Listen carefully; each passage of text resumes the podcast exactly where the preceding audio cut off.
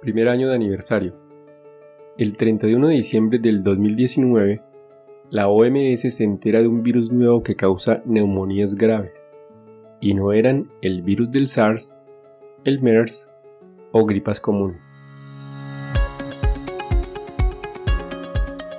Este es un podcast en el que desde el ojo de la ciencia aprenderemos del coronavirus y de la enfermedad COVID-19. Es una producción de medicina en una página. Dirección y conducción, Jarvis García.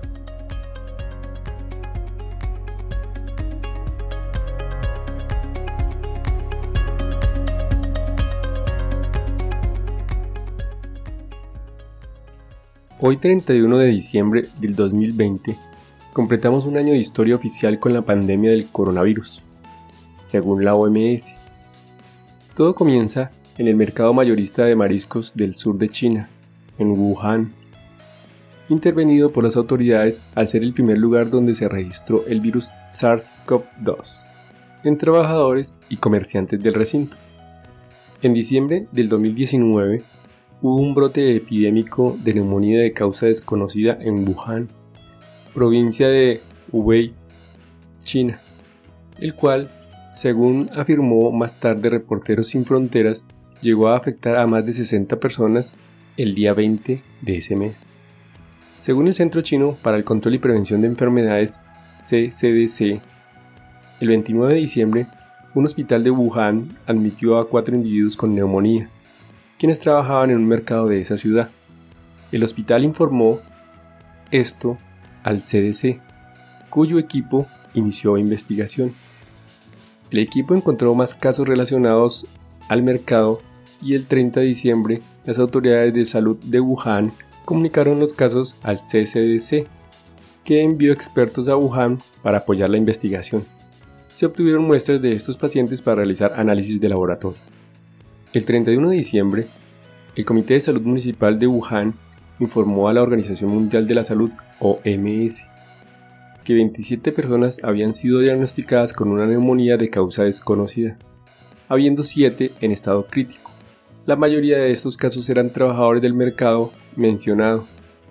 Para el 1 de enero del 2020, el mercado había sido cerrado y se había descartado que el causante de la neumonía fuera el SARS o el MERS o la gripa o gripa aviaria u otras enfermedades respiratorias comunes causadas por virus. El 7 de enero del 2020, los científicos chinos habían aislado el virus causante de la enfermedad y realizaron la secuencia del genoma.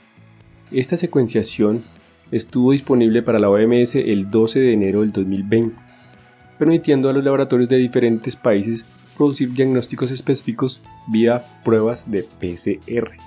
El 12 de enero del 2020, las autoridades chinas habían confirmado la existencia de 41 infectados con el nuevo virus, quienes comenzaron a sentir síntomas entre el 8 de diciembre del 2019 y el 2 de enero del 2020, los cuales incluían fiebre, malestar, tos seca, dificultad para respirar y fallos respiratorios. También se observaron infiltrados neumónicos invasivos en ambos campos pulmonares, observables en la radiografía de tórax. El 12 de enero del 2020, la Organización Mundial de la Salud recibió el genoma secuenciado del nuevo virus causante de la enfermedad y lo nombró temporalmente 2019-NCOV del inglés 2019 Novel Coronavirus, mientras que la enfermedad era llamada infección por 2019 NCOV en documentos médicos. Y SARS de Wuhan o Wu gripe de Wu, en Internet.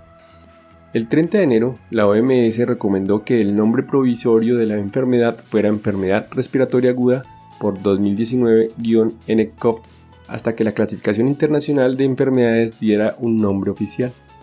A pesar de esta recomendación, los medios y agencias de noticias continuaron usando la denominación neumonía de Wuhan para referirse a la enfermedad. La OMS anunció el 11 de febrero del 2020 que COVID-19 sería el nombre oficial de la enfermedad. El nombre es un acrónimo del coronavirus Disease 2019, enfermedad por coronavirus 2019 en español.